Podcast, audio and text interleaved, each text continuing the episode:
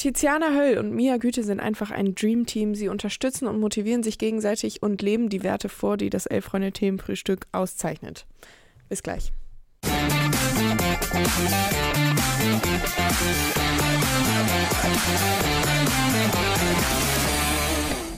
Das waren nicht meine Worte, das waren die Worte von äh, Bayern-Vorstandsboss Jan-Christian Dresen. Ich habe damit natürlich überhaupt nichts zu tun. Nein, natürlich hatte das eigentlich über Sven Ulrich und Manuel Neuer gesagt, nicht über uns beide. Wobei ich finde, dass es auf uns äh, auf jeden zutrifft. Fall, auf jeden Fall. Könnte Deshalb, auch von Philipp Köster stammen. Absolut. das wäre wär ganz geil da gewesen. Du gleich. Wäre ganz geil Okay. Gewesen. Ja, mir.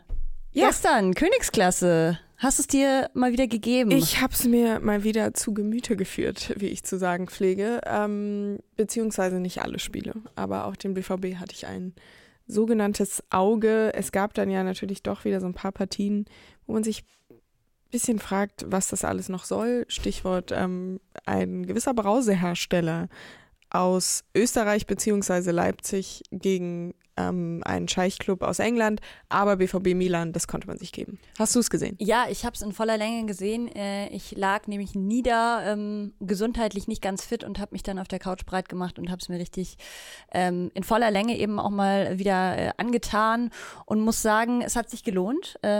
Eh an sich finde ich schon ja. Streckenweise eine richtig gute Stimmung auch im San Siro. Man hat aber dann ist gemerkt, ja im San Siro es ist aber oft das stimmt. Streckenweise gute Stimmung. Äh, ja, gut. Normalerweise ist der Support dann doch besser, dass man dann in der 88. die ersten Fans sieht, die das Stadion verlassen. Da war ich dann doch ein bisschen schockiert. Das hätte ja. ich nicht erwartet. Man muss aber auch sagen, irgendwie hatten selbst die Spieler, glaube ich, nicht mehr dran geglaubt, dass das noch was wird. Und es war auch ein komisches Spiel irgendwie, oder? Es fing schon an mit diesen zwei Elfmetern in den ersten zehn Minuten. Ähm, der eine auch ein bisschen. Genau, wie siehst du denn den ersten, der ja dann für Milan gegeben wurde? Ja, es ist halt irgendwie immer das Gleiche. Kann man geben nach aktueller Regelauslegung mhm. wahrscheinlich. Für mich irgendwie trotzdem nicht genug. Umso schöner natürlich, dass ähm, Gregor Kobe ihn gehalten hat. Wie findest du den?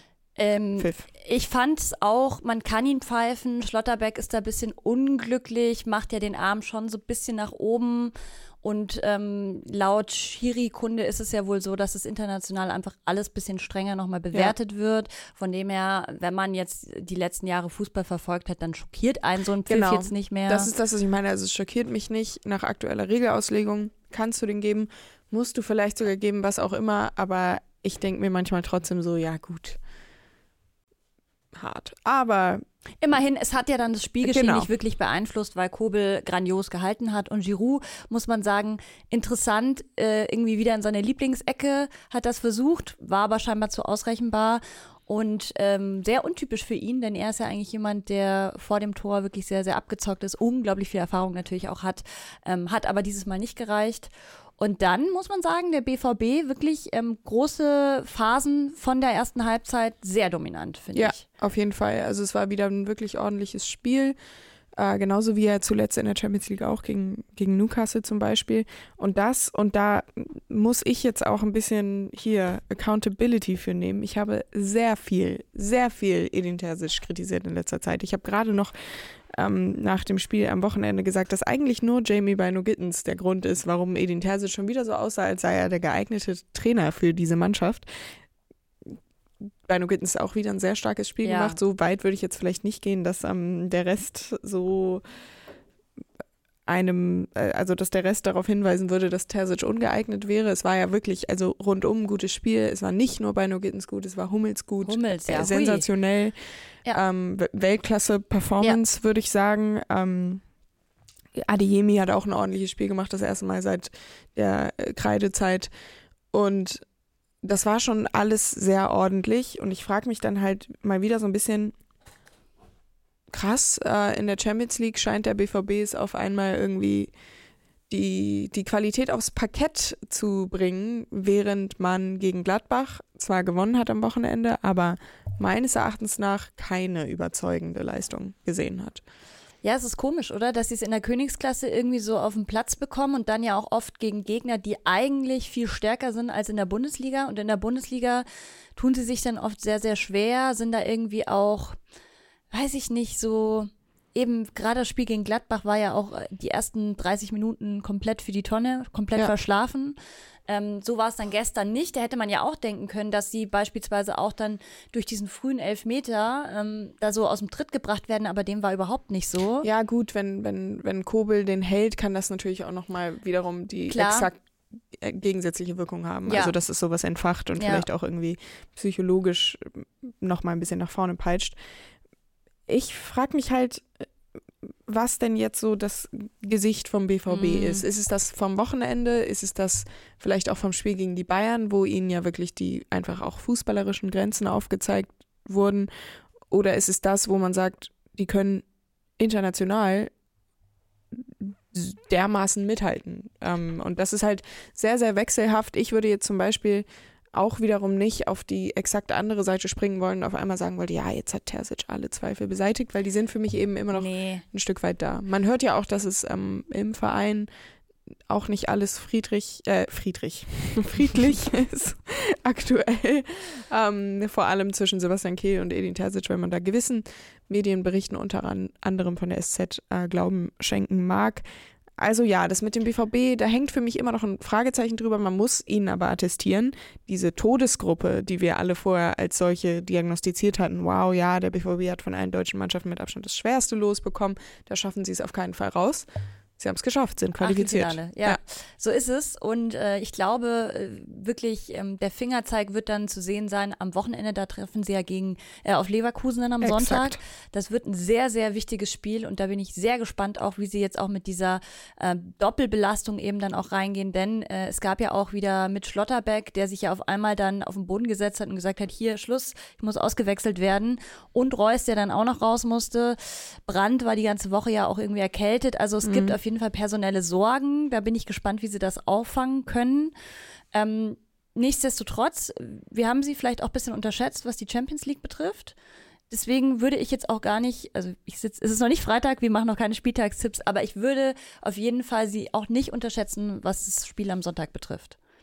Ja, ich würde sie auch nicht unterschätzen. Ich würde sie schätzen und sagen, sie äh, kriegen von Leverkusen dermaßen Ansatz. Nein, das nicht, das nicht, das nicht. Ich sehe trotzdem Leverkusen in der ja, Favoritenrolle, ja. weil es einfach, ja, es war überzeugend gestern, aber wenn man sich jetzt mal fußballerisch ansieht, was Leverkusen zum Beispiel auf den Platz bringt in letzter Zeit versus, was auch nicht immer glanzvoll war, aber zumindest ähm, in der Bundesliga überzeugender als das von Dortmund. Aber eben, wie gesagt, gestern echt starkes Spiel gemacht, ja. qualifiziert in der sagenumwobenen äh, äh, Todesgruppe wären ja sogar Gruppenerster sicher gewesen, wenn es nicht für Paris noch diesen Elfmeter gegeben hat. Ich mhm. fand es auch so schön, als Mats Hummels nach dem Spiel am Mikro gesagt hat, also am Mikro von dem Elfmeter erfahren hat und gefragt hat, wenigstens berechtigt? Fragezeichen, nochmal so eine kleine Spitze in Richtung Schiedsrichter. Sowas ähm, finde ich so als neutrale Zuschauerin immer ganz gut. Ja, und man muss auch äh, fairerweise sagen, gestern ist dann doch auch einiges nochmal für Dortmund gelaufen, denn gerade hinten raus gab es dann doch noch die ein oder andere Chance von Luka Jovic be beispielsweise, die vergeben wurden, auch an ähm, dem Pfosten beispielsweise erinnere ich mich. Ähm, also da hätte es auch nochmal 3-2 zumindest ausgehen können. Trotzdem, ich glaube, alles in allem guter, solider Auftritt. Und ja, jetzt, definitiv. Genau, kann man vielleicht das ja mitnehmen wie gesagt, personelle Sorgen muss man mal mit einberechnen, gerade dann auch wenn du auf Leverkusen triffst, da brauchst du eigentlich schon dein absolutes A-Game, um da eine Chance zu haben. Ja. Äh, und ich muss sagen, seit ich da diesen Klassiker schon wieder mit Dortmund gegangen bin, werde ich einen Teufel tun, ähm, zu euphorisch äh, den BVB zu unterstützen. Äh, da verbrenne ich mir immer die Finger. naja. Eine andere Sache noch vom Champions League Abend, mhm. die ich erwähnen möchte. Schachtar Donetsk hat gewonnen im Volksparkstadion gegen Royal Antwerpen, gegen die Truppe von Marc van Bommel. Mhm. Was bedeutet, dass sie aktuell äh, punktgleich mit Porto sind, weil die wiederum gegen den FC Barcelona, der Tabellenführer ist, verloren haben. Was heißt, dass sie sowohl noch Chancen aus Weiterkommen in der Champions League haben, aber eben auch beste Chancen aus Weiterkommen also beziehungsweise auf die Qualifikation für die Euroleague, falls es nicht reicht für die Champions League, was mich natürlich freut, weil ich das ähm, A cool finde, irgendwo auch manchmal ein ähm, bisschen äh, nicht so cool finde, aus Gründen der, ah, das sollten wir sein, so die Schiene, aber weil ich es einfach schon cool finde, dass es europäischen Fußball im Volksparkstadion gibt und man ja auch dieser äh, Mannschaft aus Donetsk, die ja nun seit Ewigkeiten überhaupt nicht mehr zu Hause spielen kann, ja auch mhm. schon vor ähm, jetzt den, den, dem, der Invasion, weil sie eben aus einer Region kommen, wo es schon lange nicht mehr möglich ist, Heimspiele auszutragen. Insofern sei ihnen das zu gönnen, dass sie es wahrscheinlich oder vielleicht über die Gruppenphase hinaus schaffen. Ist eh so, dass es wieder mal wenige Überraschungen leider gab jetzt. Ähm, oder es gibt, es scheint wenig Überraschungen zu geben. Es ist ja noch ein Spieltag übrig, aber. Ja, ähm, ich würde zum Beispiel den BVB als Überraschung einschätzen, sage ich ehrlich. Ja. In der Gruppe. Ja, also ja, Newcastle, PSG, Milan, das ist schon so, also das ist schon ein Brocken. Da hätte ich, habe ich von Anfang an ähm, mich vielleicht auch ein bisschen polemisch hin, dazu hinreißen lassen, aber ich habe von Anfang an gesagt, keine Chance. Nichts. Ja, okay. Ja, auch Manchester United, falls die es nicht schaffen sollten, ähm, ja, aber das wäre auf jeden Fall auch eine Überraschung. Weiß ich gar nicht. Die spielen so also ja, aber vom bisher Namen her, so, vom dass Namen du dir halt her, denkst, ja. die gehören eigentlich schon. Ja, aber das war ja letztes Jahr genau die gleiche Tour und so langsam finde ich es nicht mehr überraschend. Sie sind ja auch wirklich in der Bundesliga nicht mehr, äh, in der Bundesliga, in der Premier League. Alter, was habe ich heute mit äh, Versprechern? Aber auch in der Premier League nicht mehr ganz das oben mit dabei, ja. beziehungsweise spielen auch einfach keinen überzeugenden Fußball. Gut. Heute gibt es da noch äh, die Bayern und Union mit deutscher Beteiligung. Die, da werden wir aber dann ausführlich morgen im Themenfrühstück ja. drüber sprechen. Ähm, die also, Premiere des neuen Union-Trainers zum Beispiel. Also genau. Also sollte genau. man vielleicht ein Auge drauf haben, selbst wenn es für Union ja um kaum noch was geht.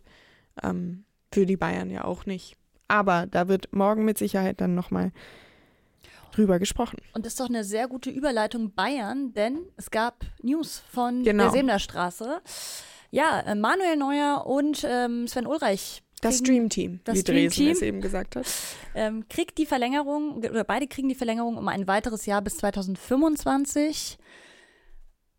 Damit ja. spielt Manuel Neuer mindestens bis er 39 ist bei den Bayern. Ich glaube, das war es dann auch wahrscheinlich äh, mit einem möglichen Wechsel nochmal für Neuer. Also ich kann mir nicht vorstellen, dass er dann mit 39 nochmal irgendwo anders Oh, nochmal LA Galaxy oder so? Ah, ja, MLS, gut, you ja. never know. Aber ich könnte mir auch vorstellen, dass er ähm, so als Bayern-Legende in die ich, Bücher Ich glaube auch, oder zu, genau, ich glaube eben, dass er es auch will. Ich ja. weiß nicht, inwiefern Manuel Neuer je diese Bayern-Legende sein wird. Das wissen andere Leute besser, die ähm, sich besser mit den Gefilden an der Silbener Straße auskennen oder auch die eben Bayern-Fans sind und deshalb ein Gespür dafür haben, wie er wirklich, also wie sein Standing wirklich ist. Aber er war ja nicht immer eine unumstrittene Persönlichkeit, obwohl er den Bayern natürlich in den letzten wie viele Jahre, fast 15, irgendwie echt viel ähm, gegeben hat. Aber ja, ich hatte diese, die Gespräche mit Ulrich auch irgendwie total auf dem Zettel, wusste ja, da kommt jetzt irgendwann die Verlängerung. Aber dass die jetzt so auf einen Schlag mit sowohl Neuer als auch Ulreich verlängern, hatte ich gar nicht so im Kopf. Und es ist natürlich auch ein Signal. So, der wird sich wahrscheinlich nicht nächste Saison da erstmal auf die Bank setzen und wahrscheinlich auch nicht in der Saison da drauf, aber wenn er jetzt nochmal ein Jahr verlängert, auf jeden Fall nicht nächstes Jahr. Das heißt, ähm, der bleibt auf jeden Fall die Nummer eins äh, in München. Ist ja auch jetzt von seiner Verletzung bislang äh, ziemlich gut zurückgekommen. Ja, und das ist ja eigentlich die viel spannendere Frage, was heißt das für Alexander Nübel? Denn dessen Vertrag läuft wiederum auch 2025 aus bei den Bayern, hat bisher keine Rolle bei den Bayern gespielt, ist ja jetzt noch ausgeliehen, gerade beim VfB Stuttgart. Es steht wohl jetzt sogar ähm, im Raum, dass auch mit ihm Anfang 2024 Gespräche geführt werden sollen bezüglich einer Verlängerung. Dann aber womöglich mit einer weiteren Laie. Ich frage mich halt, ob das für ihn so viel Sinn macht, sich dann wieder ausleihen zu lassen weil irgendwann willst du doch dann, wenn du dann wirklich seit Jahren bei den Bayern unter Vertrag stehst, auch mal wirklich die Nummer eins sein. Ja. Und ich finde, er hat Oder dich jetzt, halt neu orientieren. Genau. Und ich finde, er hat sich dieses Standing jetzt auch langsam, aber sicher wirklich erarbeitet, macht einen Top-Job äh, in Stuttgart. Und an seiner Stelle würde ich es mir gut überlegen, ob ich mich dann eben wieder verleihen lasse.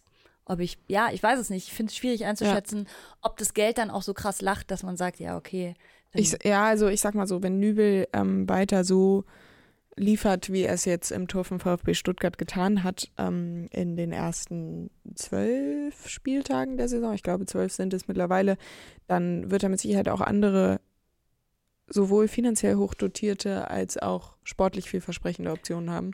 Und da könnte man ihm dann so. tatsächlich irgendwann raten, okay, ähm, vielleicht Oder er, er pokert halt darauf, wenn Manuel Neuer weg ist. Aber hier, äh, Tobias Bergschatz eben eingeworfen, der arme Peretz, ja, den gibt's ja, auch noch. Den gibt's auch noch. Ey, oh, ich, also den, den müssen sie im Grunde eigentlich dann verleihen. Also ich kann mir nicht vorstellen, dass der jetzt ewig die Nummer drei sein wird in dem Alter. Ich meine, ein ja. Jahr kann man sich das ja mal geben, lernen, ja. ähm, sich die Bundesliga ein bisschen anschauen. Entspannt auf jeden Fall für ihn, aber der ist so jung, der will ja auch nochmal dann irgendwie beweisen, ja, was er kann. Und dementsprechend kann ich mir nicht vorstellen, dass er auf Dauer dann die Nummer drei bleibt.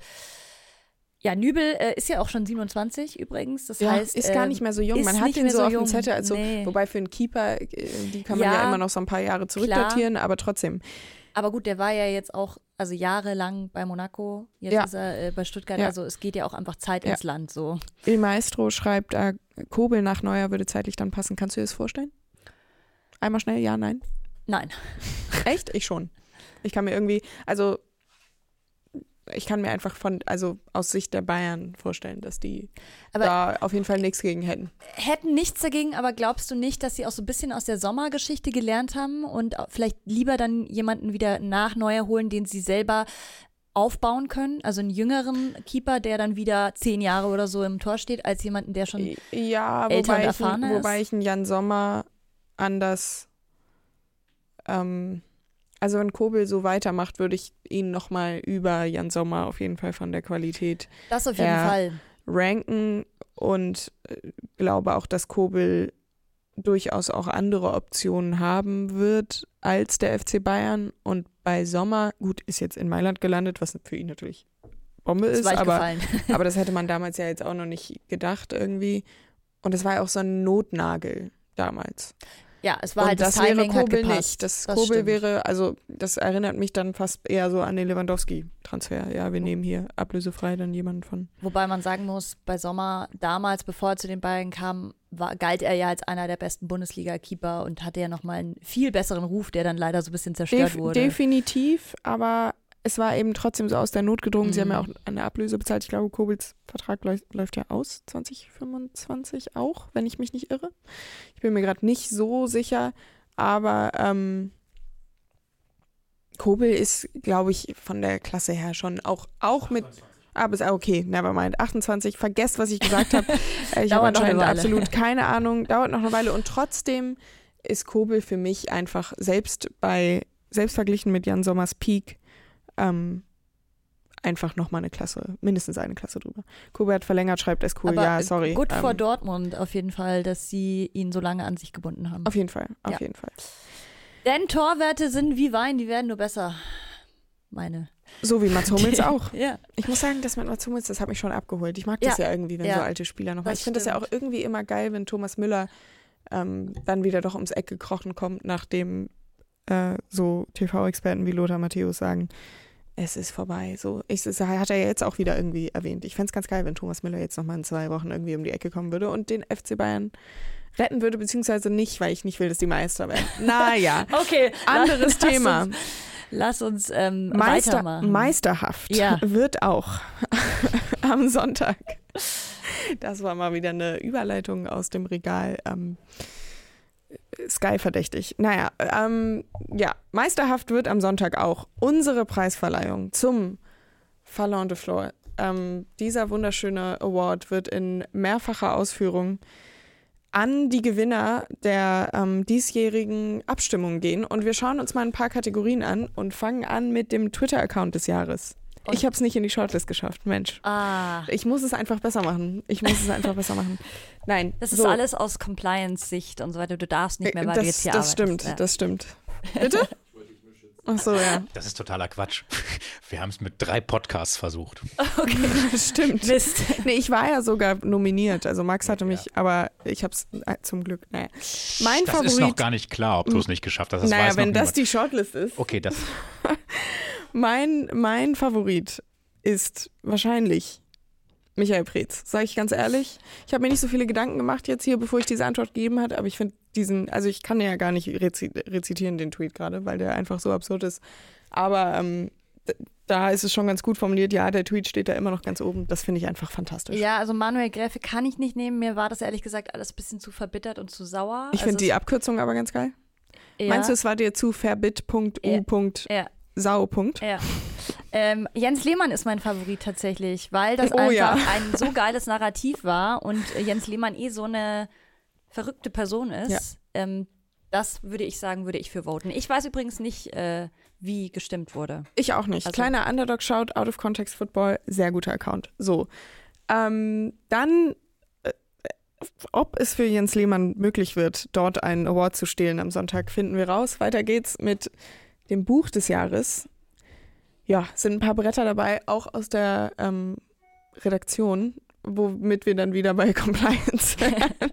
Also Christoph Pielmann um jeden Preis, fantastisches Buch, habe ich gelesen. Ich habe auch Das Spiel ist aus, Fußballverbrechen von äh, dem lieben Kollege, Kollegen Andreas Bock. Alter, mit Versprechern ist heute echt so eine Sache. Aber ja, ähm, sind ja, auch ähm, Mara Pfeiffer, liebe Kollegin, äh, mit Alexandra Popp hat ja ihre ähm, Biografie sozusagen äh, mit über Stimmt. sie geschrieben. Dann zeige ich es euch eben auf dem Platz. Kann ich auch nur wärmstens empfehlen. Also da sind auf jeden Fall ziemlich viele Banger mit dabei. Ich glaube, da gewinnt auf jeden Fall ein absolutes Top-Buch Ja. bei dieser Auswahl. auf jeden Fall Ni- Nia Künzer, die ja gerade ein äh, hohes Amt beim DFB übernommen hat, auch mit dabei. Spannend, spannend. Welche Kategorie haben wir noch? Oh ja. Ähm, wie viele Elf-Freunde-Podcasts sind dabei? Lass mich mal zählen. Eins, Zwei. zwei, aber es waren doch in der längeren Auswahl noch was, ne? Genau, das ist ja jetzt die, die dabei, genau. Shortlist. Das sind dann quasi die Top 8. Ähm, da sind wir Ja, zumindest ähm, zweifach vertreten. Also, wir, ist klar, Spannend. für wen wir voten würden natürlich. Spannend. Oder? Ähm, ja, Zeigler und Köster natürlich. ähm, das ist mein Chef, hallo? Ähm, Nein, aber ähm, ja, sind auch hier wieder, um es mit den Worten von Tiziana Höll zu sagen, Banger dabei. Ja, auch ähm, Durch die Bank. Liebe Grüße an den Kollegen äh, Max Jakob, ja, pf, Max Jakob Ost, dieser Name ist aber Ich habe dich angesteckt. Äh, ja, so ist es. Äh, vom Rasenfunk auch ein sehr, sehr ähm, gehaltvoller Podcast, der ja ähm, nur über Gehaltvoll Spenden, trifft es ganz gut, auch so von der Länge her. äh, Also da Länge- kriegt man wirklich Analysen bis ins letzte. Das stimmt. Äh, ist was für Nerds, aber ähm, macht er mit ganz viel Leidenschaft und seit Fall. Jahren schon und ist spendenfinanziert. Also äh, komplett ohne Werbung. Schönes Ja. Projekt auf jeden Fall. Ja, 50 plus 2, liebe Grüße. Gehen raus. So, Alle anderen auch hier. wir wollen jetzt hier niemanden Copa. TS, der, der, der neue Stern am Fußball-Podcast-Himmel. Sind ein paar gute dabei. Aber wir freuen uns natürlich, wenn ihr elf Freunde nicht vergesst bei dieser Wahl. Ja, also abstimmen kann man ja nicht mehr. Kann man nicht aber, mehr, ähm, aber wir, wir rechnen dann am Sonntag ab. Denn am Sonntag um 20.15 Uhr. Um 20.15 Uhr Primetime ähm, wird von, äh, darf ich das sagen, wer die verleiht?